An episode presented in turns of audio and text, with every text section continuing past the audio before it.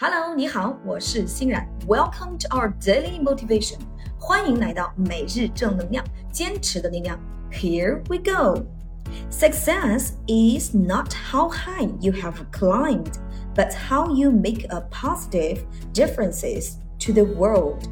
Success is not how high you have climbed, but how you make a positive differences to the world. 成功不是你攀登的多高，而是你如何为世界做出积极的改变。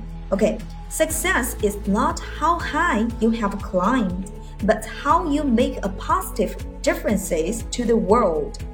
OK，让我们加速练习三遍。Success is not how high you have climbed, but how you make a positive difference to the world. Success is not how high you have climbed, but how you make a positive differences to the world. Success is not how high you have climbed, but how you make a positive differences to the world. 成功不是你攀登的多高，而是你如何为世界做出积极的改变。OK，让我们来慢速练习三遍。OK。Success is not how high you have climbed, but how you make a positive differences to the world.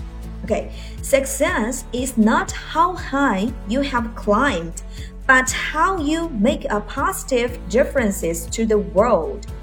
Success is not how high you have climbed, but how you make a positive differences to the world.